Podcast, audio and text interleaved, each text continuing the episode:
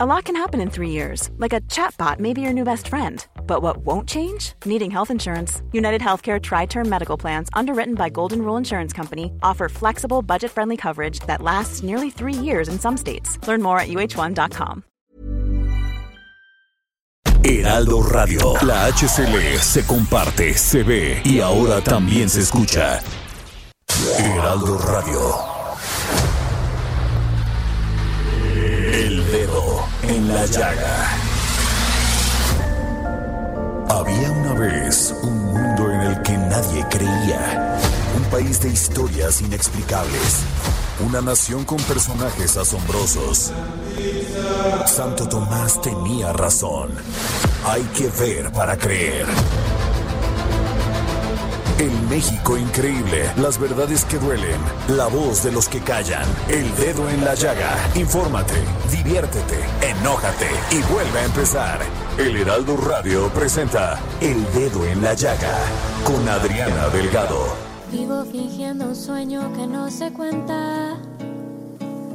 Vivo imaginándote, solo imaginándote, pero el amor se escapa. Y así iniciamos este dedo en la llaga de este viernes 23 de julio del 2021 y estamos escuchando Bailar contigo de Messier Periné, liderado por Catalina García y es así como iniciamos este viernes porque está dentro del ranking de las canciones más escuchadas.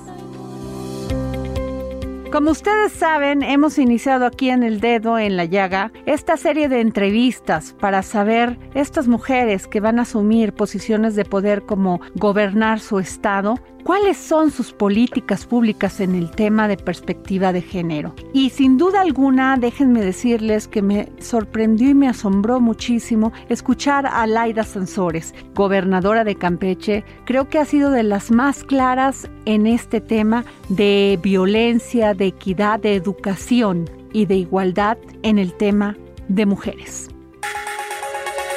Mujeres gobernando el país y poniendo el dedo en la llaga. Tengo en la línea a Laida Sansores, gobernadora electa de Campeche. Laida, eh, quiero enfocarme en esta entrevista en tu propuesta sobre qué vamos a hacer con el tema de las mujeres. Y no solamente en el ámbito, ya dejemos a un lado el tema de feminicidios, que sigue siendo la violencia que vivimos las mujeres, sino cómo vamos a generar condiciones diferentes para que las mujeres se puedan desarrollar en un esquema de equidad e igualdad. Sí, creo que es un tema muy importante que ya ahora es un principio constitucional y se inició eh, exigiendo la paridad cuando se trataban de elecciones, pero en esta ocasión la primera generación, como quien dice que llegó a la Cámara ya con paridad de género, este grupo de mujeres fueron ya más adelante y ahora eh, eh, se promueve desde el 2019 sobre paridad en todo, o sea que también estén en los puestos de decisión, porque esto es también muy importante uno, primero unas cuantas presidentas municipales, en fin. Hoy, ya una vez que llega la presidenta municipal, también está rodeada de hombres, llegan las gobernadoras, que no es fácil porque se ha relegado a la mujer de alguna manera en esta formación que se debe dar desde los partidos políticos. Desde ahí debe de empezar la paridad para que ellas también se vayan formando. En Morena sí estamos, la verdad, muy avanzados. Siempre creo que es vanguardista Andrés Manuel desde que forma su primer gabinete en la Ciudad de México con la mitad de hombres y de mujeres inédito. Y ahora pues, estamos eh, en Campeche pues con toda esta preocupación y que además eh, dentro de la paridad también exista el, eh, este nuevo principio de inclusión que también dentro de, si es mujer, tendremos una secretaria mujer que además tiene una discapacidad, ¿no? Tiene como secretaria y en el primer puesto, secretaria de obras, ¿no? Entonces, esto es muy interesante porque si te va obligando a, a buscar y me dice, bueno, es que no van a estar eh, preparadas, pues así nunca. Entonces, hay que eh, darles eh, asesorías que no han tenido la oportunidad de los puestos, sin embargo, ella es presidenta del Colegio de, de Arquitectos, entonces hay, que darle todo el apoyo y toda la, preparación que se requiera. Entonces, sí estamos cuidando este tema. Laida Sansores, el matrimonio infantil. Todavía hay prácticas de usos y costumbres discriminatorios. Sí, ¿Cómo va a combatir esto, Laida Sansores? Mira, claro, eso es algo que tienes que hacerlo a través de la, de la educación, no queda otra. Y cuando pues se supone que son de tradiciones, hay que ir hablando y esto son procesos lentos que así le ha llevado a las mujeres. Todo esto que estamos ahorita hablando con mucha naturalidad de la paridad, se ha ganado paso a paso en, los grupos feministas a las mujeres de avanzada y que mm, nada se nos ha dado gratis. No avanzamos incluso con el ritmo como se está en otros países, pero le digo, el avance es inexorable.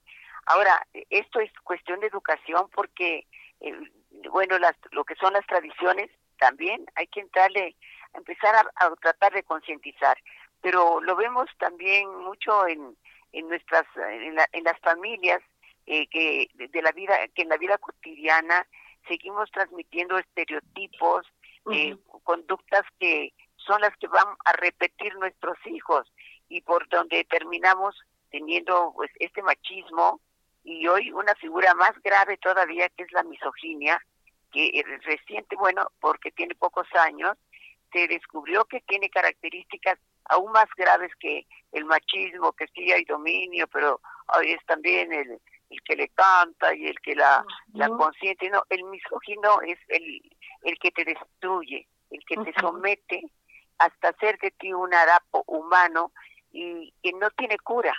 Eso es lo más grave. Entonces, la mujer no se da cuenta cuando vive con un misógino.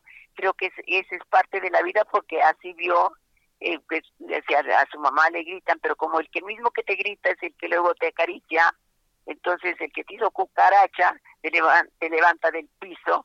Mi amor, eh, tu comida es una porquería, pero venga aquí, venga aquí, ¿no? Te da una pasadita y te eh, confunde. Entonces estamos viviendo casos de misoginia en mujeres muy inteligentes, ejecutivas, incluso yo siento que eh, ahí ya en los puestos de gobierno me está tocando ver y que están siendo controladas por la pareja que es la que toma las decisiones detrás de bambalinas eh, y ella le sirve como pues de, es un parapeto no es, es una máscara y que ellas tienen que descubrirla pero es muy difícil tiene que ser orientado por alguien y hacerle conciencia que está padeciendo esta enfermedad que necesita tratamiento para ella y, para él también, pero que nunca más puede volverse a reunir la pareja porque vuelven a caer en la misma dinámica. Entonces estamos viviendo y esto está resultando cada vez más violento porque las mujeres pues antes éramos más obedientes. Entonces el hombre también se está despojando de controles que no entiende eh, con claridad y que él vio que en su casa pues el papá mandaba, ¿no? Y ahora esta nueva generación y con todos estos avances que se han hecho eh, legales y, de educación y de, y concientización, ustedes a través de los medios han sido un factor muy importante, pues también les está costando trabajo asimilarlo. Y hay que hacerles entender, no se trata de que eh, estemos peleados, no, esta no es una guerra, este, somos eh, estamos demasiado cercanos para, para convivir con igualdad respeto exacto y, que se abracen nuestros caminos. Yo creo que de eso se trata no y, pues en eso nosotros vamos a trabajar muy intensamente y queremos dar el ejemplo.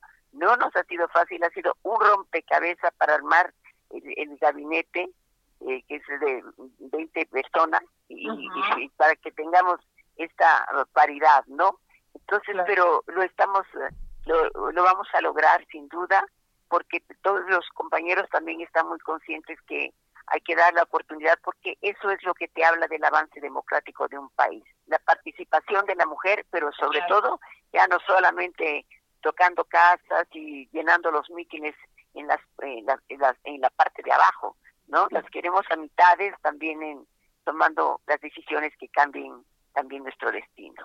Laida, esto que dice usted es muy importante sobre el tema de la educación. No hemos visto del todo políticas públicas orientadas a la educación de los niños y niñas en una cuestión de equidad. Qué importante es esto porque a mayor empoderamiento de la mujer creo que se están dando más feminicidios. La mujer ya grita, ya, bueno, no grita, simplemente se defiende y esto provoca la ira total. Ya no acepta, ya no acepta la, la imposición del marido, ya también ella quiere tener su propia realización, ¿no? Y, y no siempre se entiende. Mira, yo creo que si se habla que un momento haya cambios en los libros de texto, este es un tema que se tiene que tomar con mucha insistencia. Y si no, también promover en las escuelas estos cursos para padres, porque estamos siendo las madres las que estamos transmitiendo estos patrones de, de, educación que, que son centenarios, nos entrenaron a nosotros en la en la virtud de la de la obediencia y ahora ya no y, algunas sí sí este permíteme le voy con mucho gusto me encantaría pero le voy a pedir permiso a mi marido no entonces a ver si él me, si me deja ir no esto es todavía lo que lo que estamos escuchando si hay pocas políticas públicas pero si no viene en, en parte de la escuela sí se tiene que hacer conciencia porque lo principal es en el hogar ¿eh? ahí empieza todo y tú lo estás mandando desde que nacen ¿no? De la manera que el niño no puede llevar rosita, la niña no puede jugar con coches. Desde allá ya estás mandando un mensaje. Y en lo que es pues, la paridad de las mujeres, sí vamos a hacer nosotros los cursos de capacitación en todas las oficinas, todas las eh, secretarías del gobierno, para que el trato a la mujer también, no solamente el Instituto de la Mujer, no sea en donde sientes todo el apoyo, tiene que haber un absoluto respeto, el no acoso, en incluirlas, el trato humano, que además Andrés Manuel se ha preocupado mucho porque, y nos los volvió a repetir en la última reunión tuvo con los que seremos gobernadores de Morena, que el, humanismo es la esencia en, en, nuestra política.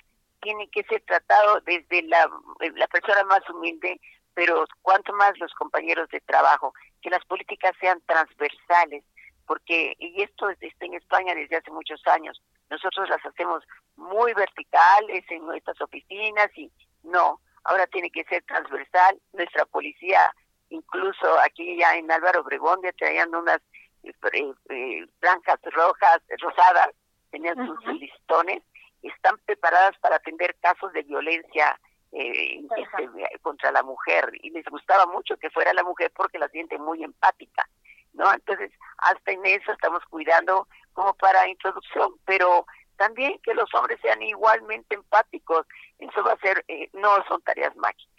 Esto es un día y otro día también, ¿no? Muchos estados han dado un paso adelante con esto, este, sus legisladores y legisladoras, con las leyes estatales de acceso a la mujer de una vida libre de violencia, en el tema de violencia física, violencia psicológica, violencia sexual, violencia patrimonial o económica. Pero se atoran cuando las mujeres denuncian y los ministerios públicos no investigan. Sí, Ahí hay una gran falla. ¿Qué va a pasar en Campeche con Laida Santos? Mira, nosotros vamos a trabajar y ya se había hecho, se hizo aquí en la Ciudad de México eh, un grupo de siete mujeres procuradoras o expertas en temas de justicia hicieron toda una propuesta para cambiar los ministerios públicos, ya no solamente de los que tratan a las mujeres, que también hay que buscarlas especializadas, ¿eh? En un principio habrá que hacer eso, después cualquier ministerio público te debe de atender eh, de, eh, como eh, con todo el respeto que, que, mereces, pero por lo pronto se pueden buscarlos si no puedes prepararlos a todos. No se logró por la pandemia, porque es todo un esfuerzo.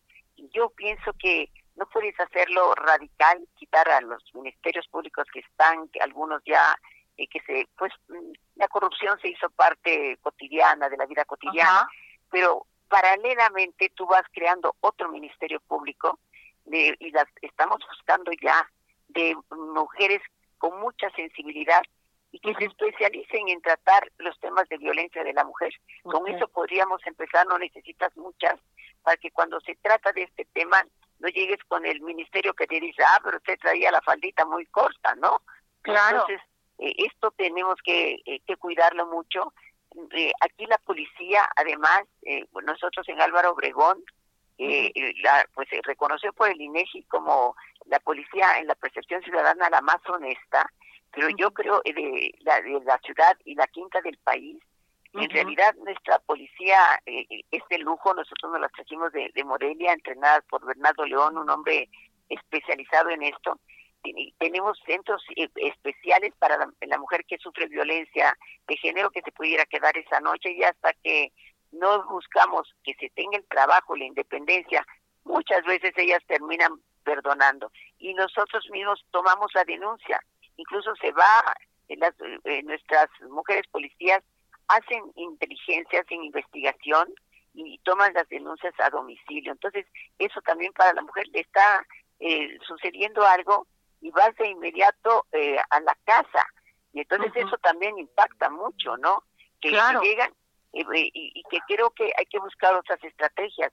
Vamos a crear una app también donde con una sola, un solo toque, sabes que si estás, claro, tienen que ser lugares donde tengan red y yo estoy preocupándome porque en mi estado eh, este, tenga internet en todo, no es fácil, pero lo, lo vamos a intentar pero se están buscando muchos mecanismos donde ellas se sienten acogidas, protegidas y que luego tengan eh, un cuando menos un tiempo en lo que conseguimos trabajo el apoyo económico para que pueda ir eh, cuando menos y no de no las sientan eh, pues un estorbo a la casa de un familiar porque terminan estando unos días y terminan perdonándolo ponen la denuncia y mejor perdonan al marido porque es quien las mantiene no entonces eso es lo que tenemos que evitar, por eso hay que darles esa independencia económica de la que tú hablabas, ¿no? Pero sí creo que vamos a avanzar y que vamos a sensibilizar a los MPs y que además nosotros estamos haciendo un ejercicio. A mí el tema de justicia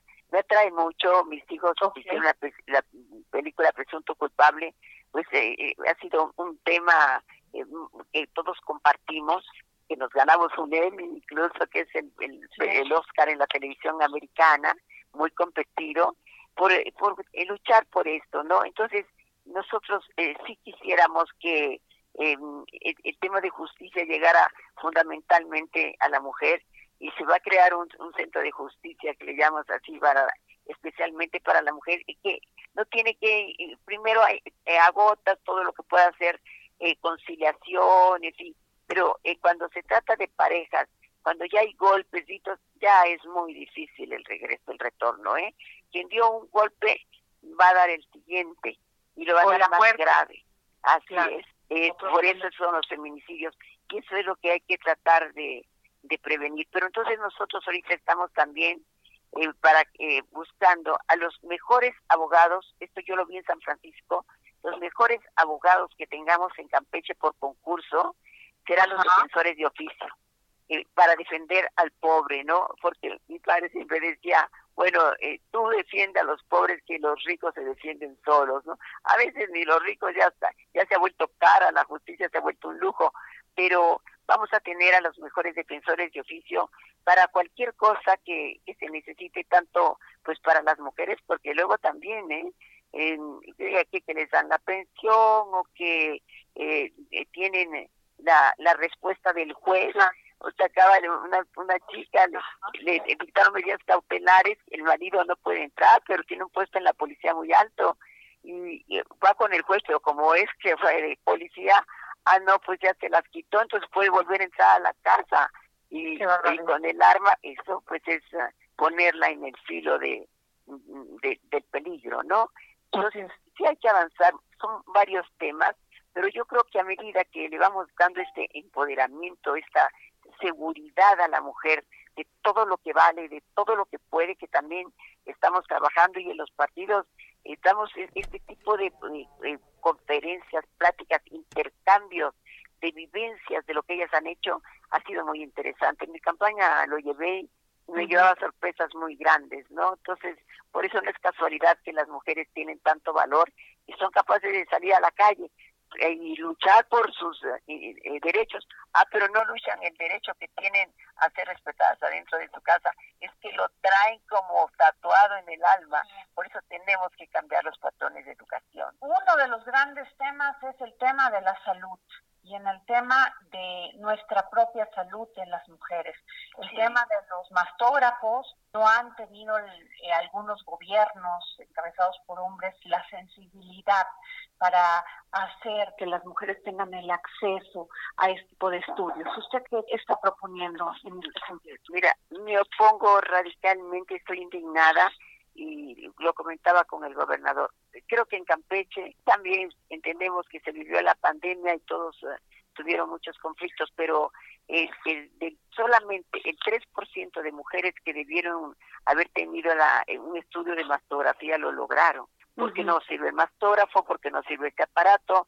Eso es sagrado, ¿no? Entonces, ¿cuántas mujeres mueren eh, por cáncer por esta, esta situación? Entonces, sí vamos a poner un empeño muy especial en la salud de las mujeres. Es, es parte también de, de que se sientan ellas bien y desgraciadamente son las que sufren en silencio, eh, eh, siempre en la virtud del sacrificio, ¿no?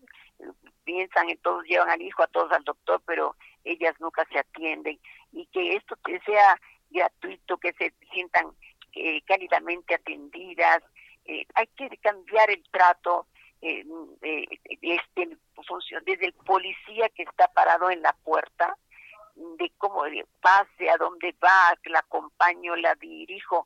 Queremos un gobierno verdaderamente humano y me encanta de, de Morena que por primera vez se habla dentro de los del lenguaje político, se incluye la palabra felicidad.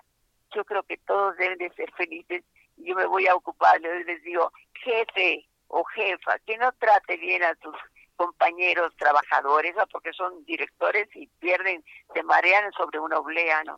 No tienen que ser muy respetuosos, ahí pasamos muchas horas de nuestra vida en el trabajo, en donde todos nos sintamos felices de hacer lo que estamos haciendo, ¿no? Y nos valoramos. Pues Laida, agradezco mucho eh, la entrevista, la verdad que me encantó escucharla, su sensibilidad y lo claro que tiene, las preocupaciones que tenemos las mujeres, no solamente en el tema de justicia, en el tema de salud, en el tema de educación.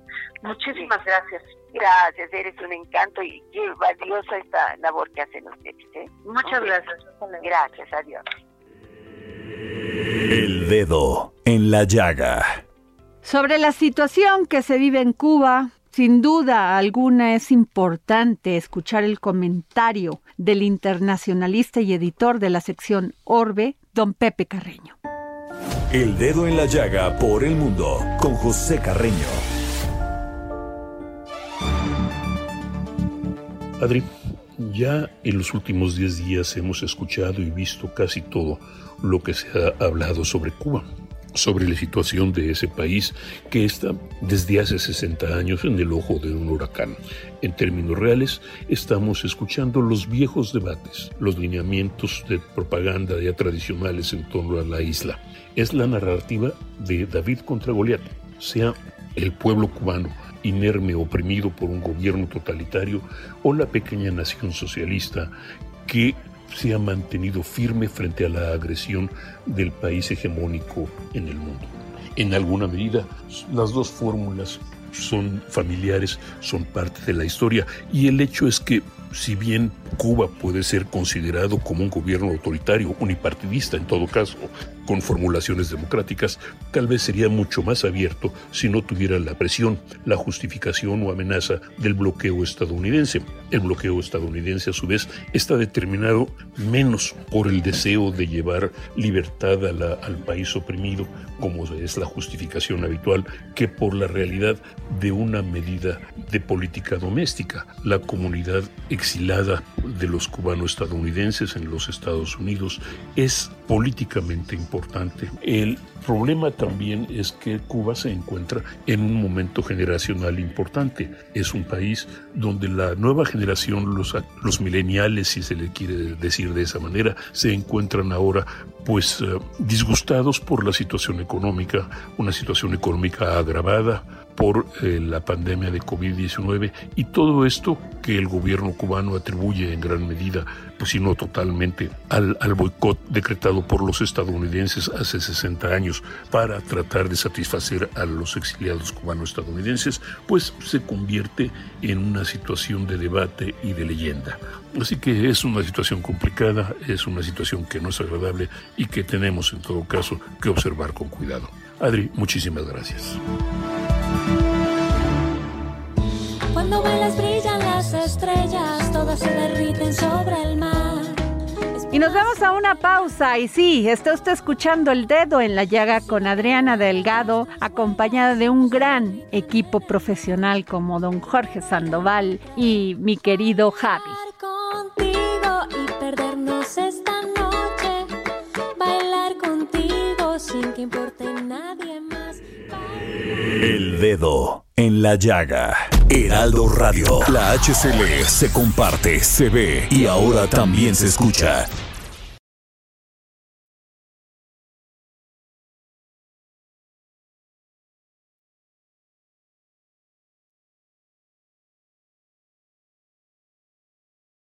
Heraldo Radio. La HCL se comparte, se ve y ahora también se escucha. Sigue a Adriana Delgado en su cuenta de Twitter en arroba Adri Delgado Ruiz. Y envíanos tus comentarios vía WhatsApp al 55 25 44 33 34 o 55 25 02 21 04.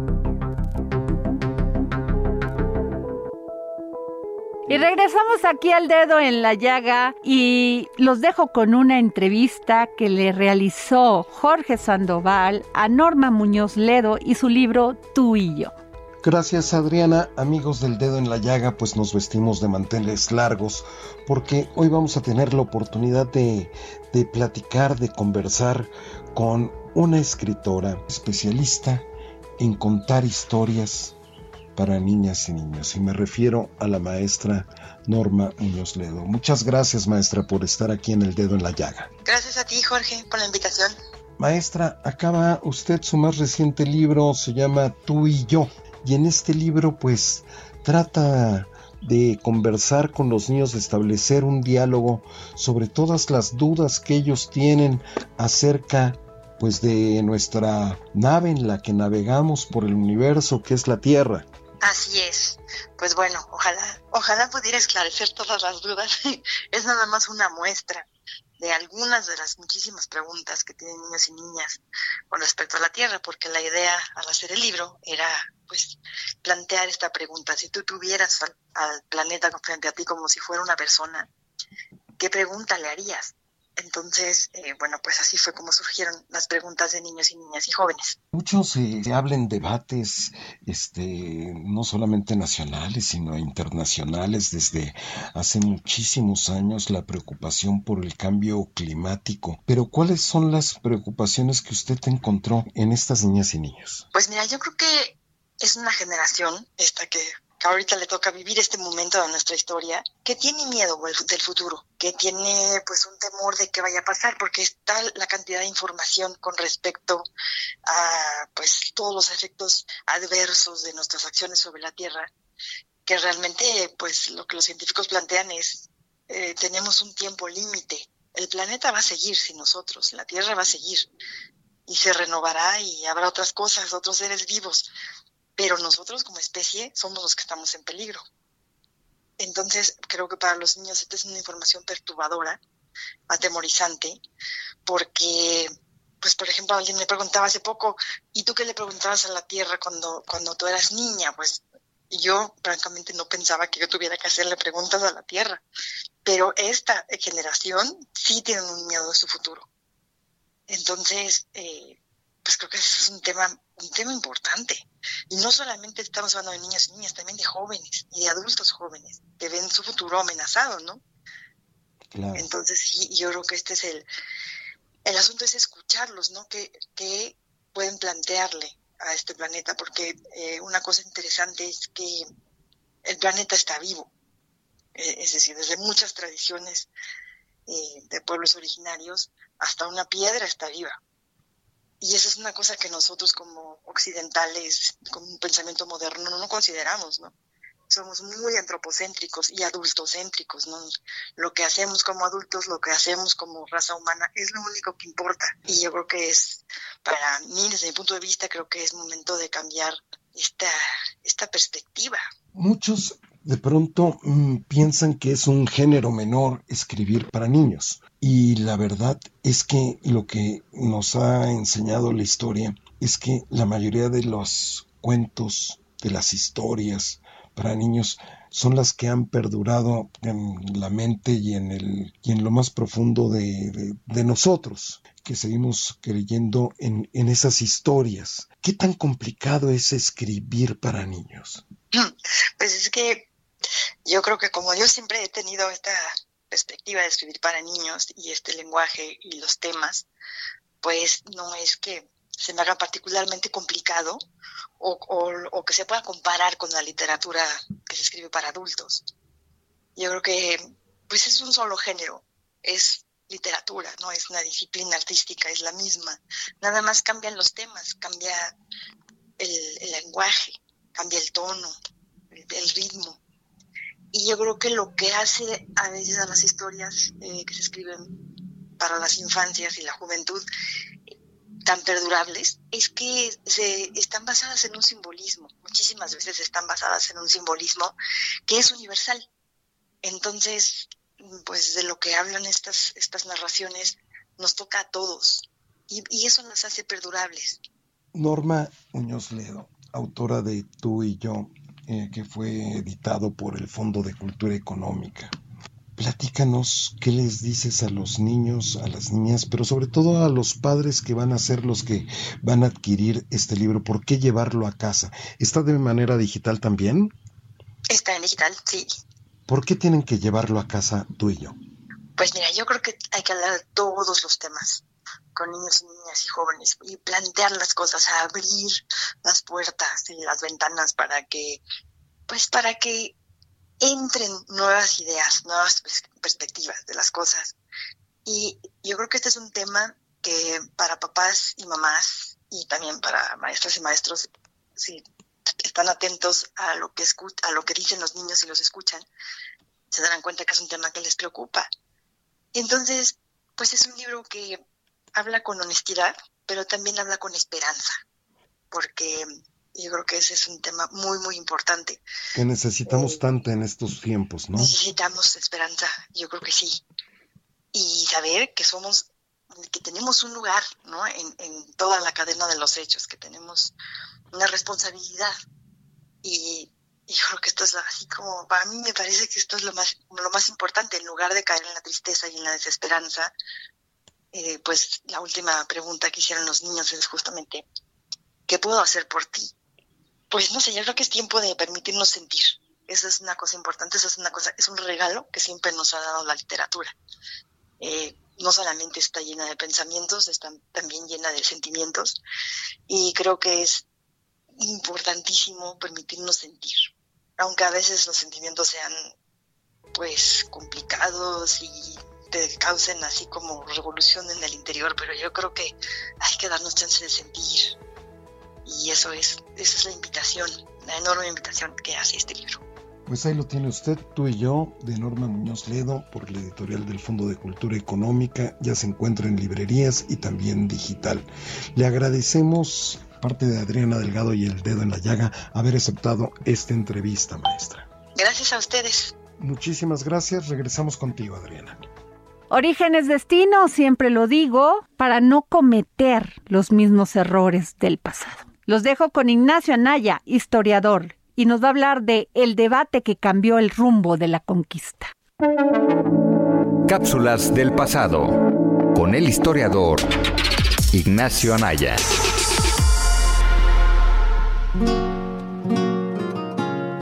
Hola Adriana, hola amigos del dedo en la llaga, soy Ignacio Anaya y esta es mi cápsula del tiempo para el día de hoy. En este episodio les quiero contar un poco sobre un debate donde se abordó un tema que fue fundamental en la historia de América y los derechos humanos. Se trató de la Junta de Valladolid de 1550 a 1551. En ella, dos figuras argumentaron sobre la visión que España debía de tener sobre los nativos americanos.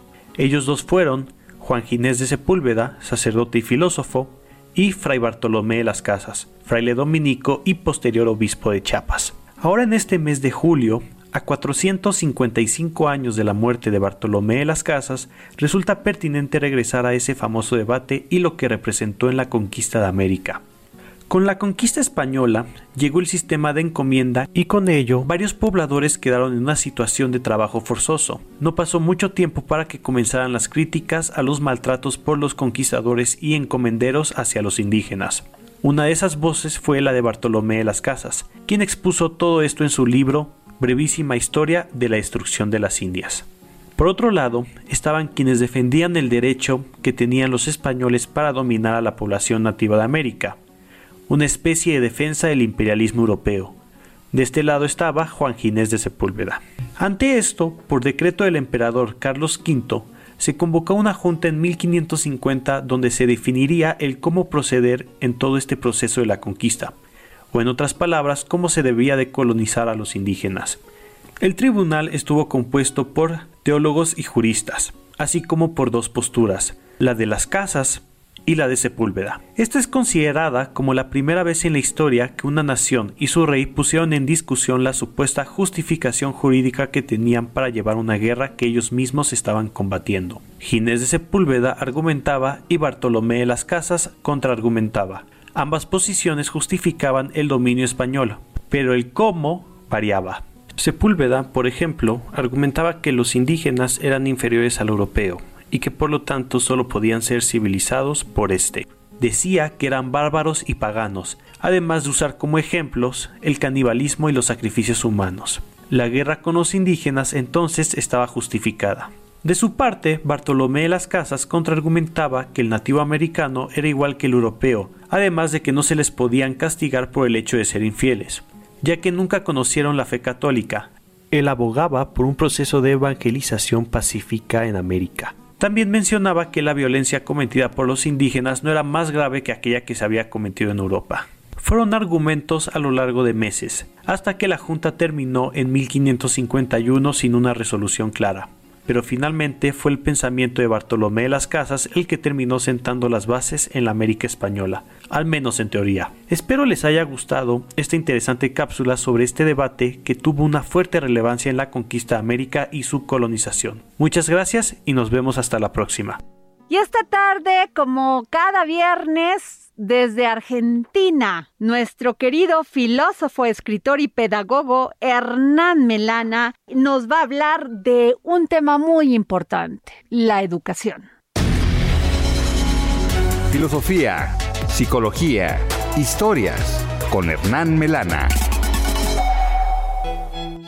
Hola Adriana y oyentes del dedo en la llaga. Hoy quería que hablemos un poco de la educación. ¿Qué es la educación? Y lo primero que me surge es que la educación está vinculada a las escuelas. Y la palabra escuela quiere decir etimológicamente ocio y tiempo libre. Y es muy interesante pensar que en la concepción griega aprender, es decir, estar en la escuela, significaba poder estar vinculándose con el ocio. Pero ¿qué significa el ocio? El ocio es aquello que nos permite pensar y todo aquello que no nos permite pensar es la negación del ocio, el negocio. Por lo tanto, la esfera de lo libre se cultiva en la escuela, allí se cultiva el ocio. Y volviendo a la palabra educación, que tiene un componente indoeuropeo, que es la palabra deuk, que significa liderar, y el componente ex, que en latín es sacar hacia afuera, es decir, la educación es liderar un proceso de externalización de lo que el otro trae de sí mismo, muy parecido a como lo concebía Sócrates, cuyo método de enseñanza era hacer preguntas a sus discípulos para que éstos, desde su interior, buscaran la respuesta y de esa manera alcanzasen el conocimiento, bastante diferente a lo que es la instrucción, que es tomar una serie de cosas e introducirlas en una persona. Pero en estos tiempos que corren actuales, en donde la educación a distancia parece ser una alternativa, uno podría preguntarse, ¿cuáles son los momentos de ocio que nos permite la educación a distancia?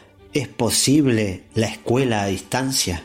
¿Cómo se vincula el ser humano con el aprendizaje cuando no tiene otro ser humano enfrente o al lado? son preguntas que debemos formularnos si queremos ayudar en su educación a las futuras generaciones.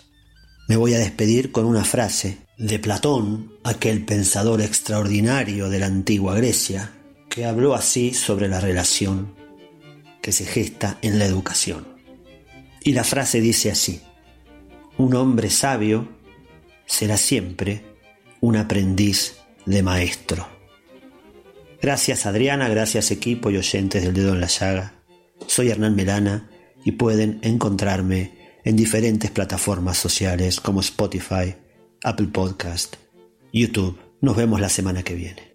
Y nos vamos con Gonzalo Lira, experto en cine, y tiene una entrevista exclusiva con Gael García y su película que protagonizó, Los Viejos. Es tiempo del séptimo arte, películas, cortometrajes, series, documentales y excelente música con Gonzalo Lira.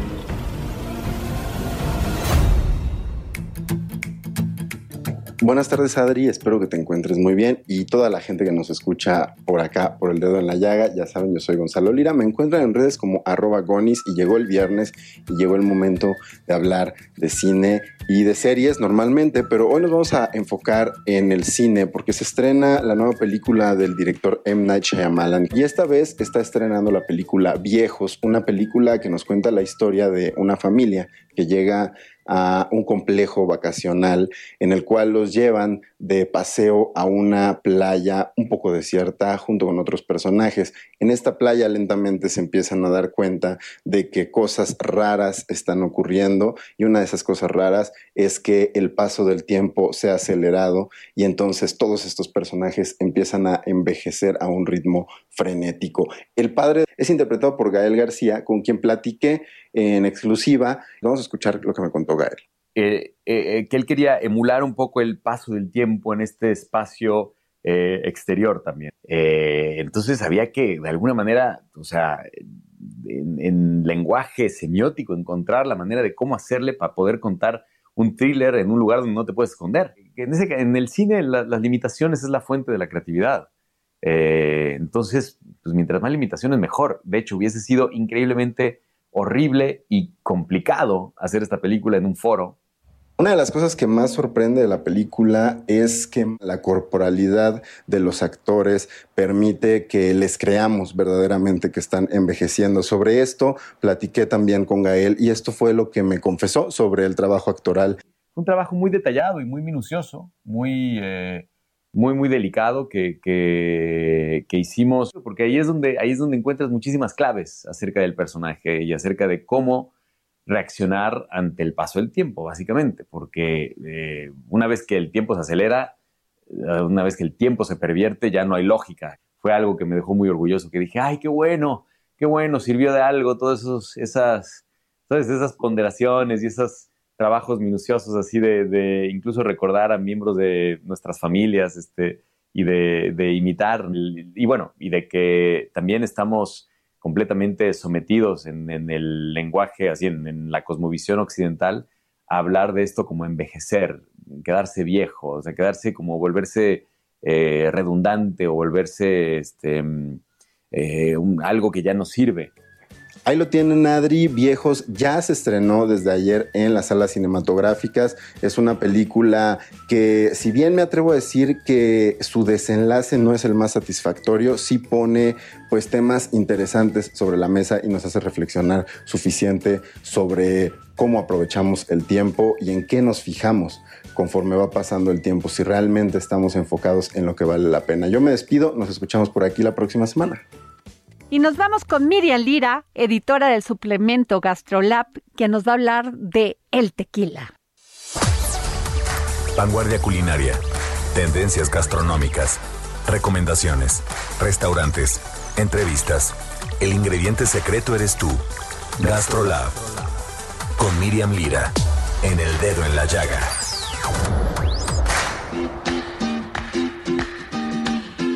Hola, ¿qué tal Adri? Del dedo en la llaga, ¿cómo están? Feliz viernes para todos ustedes. Espero que le estén pasando muy bien, disfrutando que el día de hoy ya arrancaron los Juegos de Tokio y que bueno, este 24 de julio vamos a estar de manteles largos porque es el Día Internacional del Tequila. El destilado por excelencia de México, nuestra bebida más conocida en el mundo y también una de las más consumidas. Claro que sí. El tequila es una bebida de origen ancestral que se ha producido formalmente desde el siglo XVI, aproximadamente por ahí del año 1538, y que toma el nombre de la región donde nació, Tequila, Jalisco. Lo primero que tenemos que saber es que entre las leyendas que explican el origen de la bebida, existe una que dice que el tequila se descubrió durante una tormenta eléctrica. Cuando un rayo cayó sobre un sembradío de agaves y dada su intensidad, esto originó un gran incendio, donde los vapores calentaron las piñas de los agaves y ocasionaron que de ellas emergiera una miel de sabor dulce y aromática muy agradable, que llamó por supuesto la atención de los nativos, quienes descubrieron que al fermentar esta miel y al destilarla, tenía poderes relajantes y bueno, efectos de euforia cuando la bebían. Así que pensaron que era un regalo de los dioses. ¿Y cómo de que no? Lo segundo que tenemos que saber es que proviene del agave azul, Tequilana Weber. Solo se puede hacer tequila con este tipo de agave. Existen más de 250 en México, pero solo se permite este, que se da en abundancia en Jalisco, particularmente en Tequila, pero que también se produce en estados como Nayarit, en Michoacán, en Guanajuato y también en Tamaulipas. El boom del tequila se dio en los años 40, cuando Estados Unidos entró de lleno en la Segunda Guerra Mundial y pues bueno, el suministro de whisky disminuyó.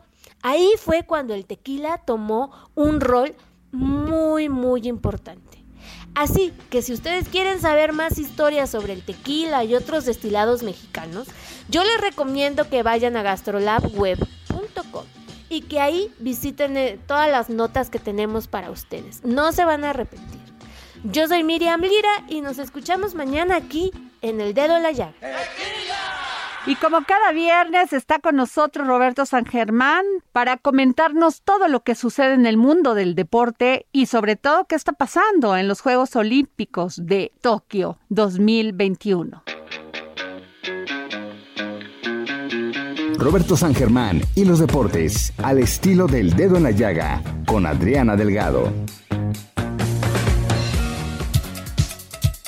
Buenas tardes, Adriana. Pues ya estamos aquí con la información deportiva y vamos a hablar de la justa veraniega, sobre todo lo que sucedió en la ceremonia de inauguración de estos Juegos, que fue impresionante. La verdad es que ya ardió el pebetero y fue de una forma espectacular porque la silenciosa atmósfera de Tokio se rompió con ese mensaje de esperanza transmitido durante la ceremonia de apertura de los Juegos Olímpicos que tras una larga espera pues por fin pudo ver la llama arder el pebetero del Estadio Nacional de la capital japonesa. Las Fuerzas Armadas de Japón, Blue Impulse, le dieron forma a los aros olímpicos en el cielo para marcar el día esperado un año más de lo habitual en medio de la incertidumbre y las protestas, las cuales estuvieron presentes en las inmediaciones del inmueble que se iluminó con pirotecnia al terminar la cuenta regresiva. Alejados pero juntos fue uno de los mensajes transmitidos durante la inauguración que comenzó con un video que mostró la historia, el viaje en el tiempo desde que en 2013 Tokio fue asignada como sede de unos Juegos Olímpicos que sin saber tardarían en llegar y se desarrollarían en medio de una pandemia, el silencio, la soledad, pero sobre todo la esperanza y la unión fueron reflejados en el clip, donde se mostró el entrenamiento de varios atletas durante el confinamiento obligado por la propagación del COVID-19, el izamiento de las banderas y guardó un minuto de silencio por las personas que perdieron la vida a causa de este virus. El equipo mexicano apareció con la golfista Gaby López y el caballista Rommel Pacheco como abanderados, con saltos de alegría y ondeando las banderas en sus manos frente a las cámaras y los ojos del mundo. Seiko Hashimoto, presidente del comité organizador, y Thomas Bach, presidente del Comité Olímpico Internacional, emitieron un discurso en el que subrayaron los esfuerzos para contener la pandemia alrededor del mundo y todos los retos que se vencieron para poder realizar estos Juegos Olímpicos. Ah, pero teníamos que tener un negrito en el arroz y es que la delegación de México desfiló en la ceremonia inaugural de los Juegos, pero lamentablemente uno de los atletas rompió el protocolo sanitario establecido por la pandemia del COVID-19. Jorge Cárdenas se quitó el cubrebocas, sacó la lengua y realizó la señal de paz, acción por la que recibió miles de críticas en Twitter. Lo que hizo el levantador de pesas fue captado por las cámaras y visto por millones de personas en todo el mundo. Los cibernautas expresaron su inconformidad porque creen que el alterista dejó una mala impresión de nuestro país a nivel internacional, pues fue el único competidor que se quitó la mascarilla. Jorge Cárdenas violó las reglas establecidas para evitar contagios de COVID-19 y es probable que reciba una sanción del Comité Olímpico Internacional y otra de la Delegación de México. Mal, mal, mal. Pero bueno, pues vamos a hablar ya de cosas mejores porque las mexicanas, Aida Romana de Valencia y Ana Vázquez, se clasificaron para ya buscar medallas el día de mañana en tiro con arco femenil. Lo han hecho bien, son de las mejores del mundo y en tiro con arco seguramente vamos a tener medallas porque también el arquero mexicano Luis Álvarez y un par de pasos sólidos hacia el camino de la lucha por medallas en las disciplinas porque pasó en varonil, pero también en arco, tiro con arco mixto. Pero bueno, esto es lo que tenemos en los deportes, mi querida Adriana, que pases muy buen fin de semana. Se los deseamos a todos. Nos escuchamos el lunes. Yo soy Roberto San Germán. Muchísimas gracias por escucharnos, muchísimas gracias, como siempre digo, por permitirnos entrar en su corazón. Gracias.